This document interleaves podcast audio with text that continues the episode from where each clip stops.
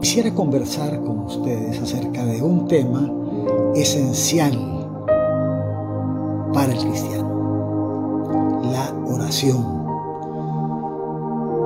A veces uno se pregunta, ¿cómo debe orarse? ¿Cuánto debe durar una oración? ¿Qué debo hacer para entender si el Señor realmente está escuchando mi oración? Esta noche vamos a conversar sobre estos detalles que probablemente ampliaremos más adelante, pero de momento vamos a conversar un poco acerca de la oración. A veces se piensa que una oración debe ser muy larga para que Dios la escuche, o que debe oraciones de otras personas para comunicarme con Dios. No necesariamente.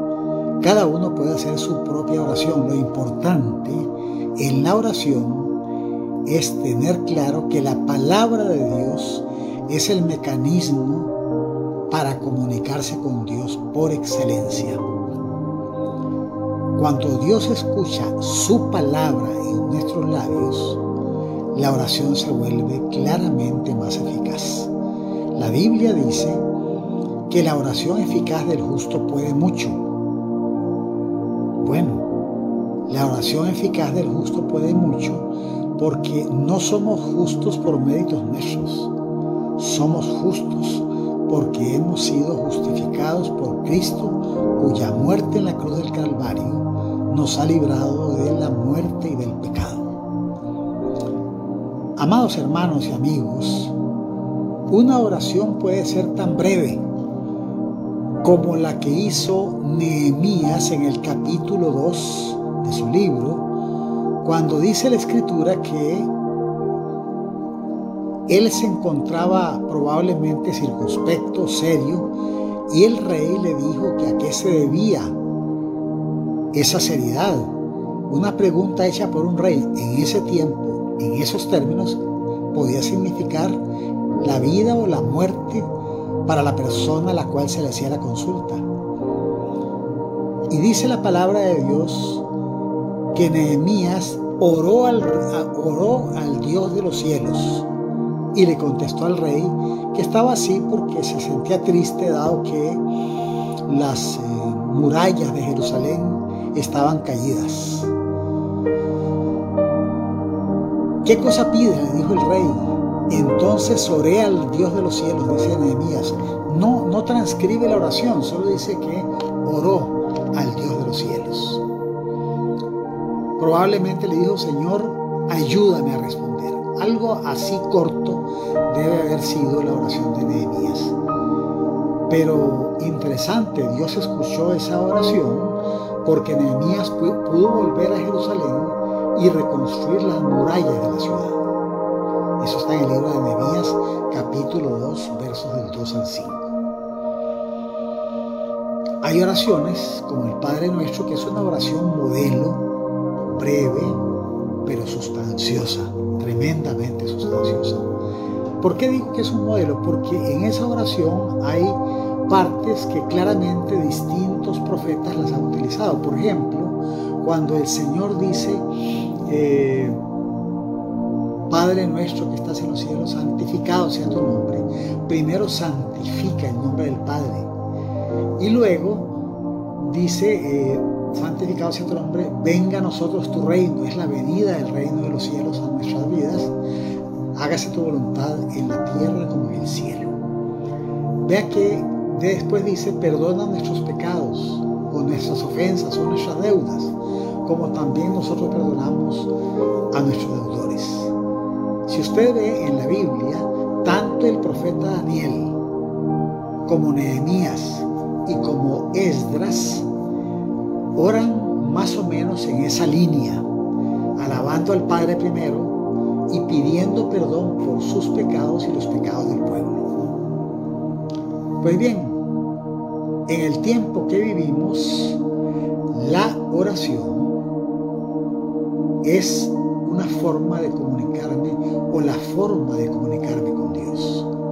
Como dije antes, no se trata de repetir expresiones dichas o escritas por otra persona. Es esa, es esa comunicación con Dios sincera, honesta, humilde, porque debe entenderse que Dios está en el cielo y nosotros estamos en la tierra. Y Dios es soberano, Dios es poderoso, los atributos de Dios son inconmensurables.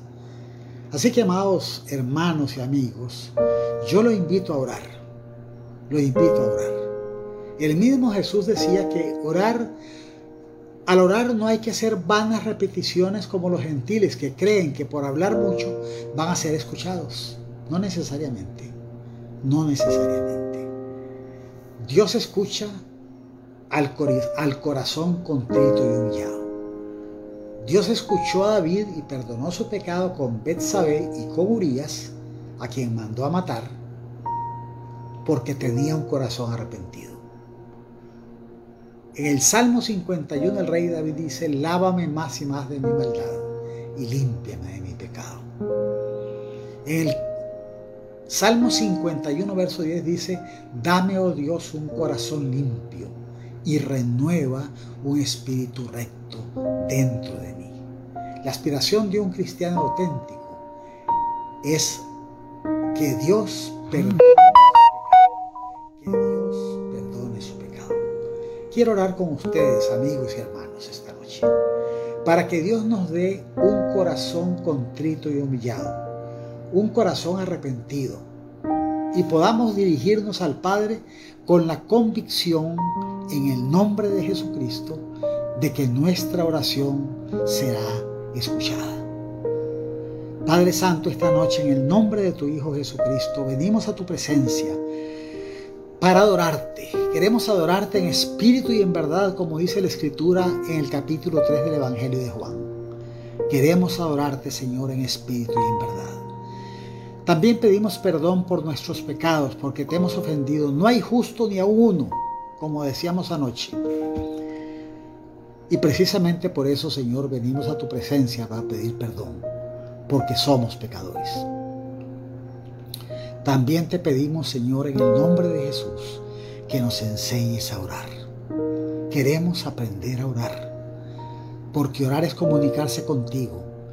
Y qué mejor comunicarse contigo, Señor, lo cual significa estar en tu presencia, entrar en tu presencia, acercarnos, como dice el capítulo cuarto del libro de Hebreos, confiadamente al trono de la gracia para encontrar el oportuno socorro. Enséñanos, Padre, a orar. Enséñanos a ser honestos en nuestra oración, porque nadie te puede engañar. Dice la palabra, no os engañéis. Dios no puede ser burlado. Lo que el hombre sembrare, eso también segará. Esta noche te damos gracias, Padre, por este momento de reflexión. Te alabamos, te bendecimos y te glorificamos en el nombre de Jesús.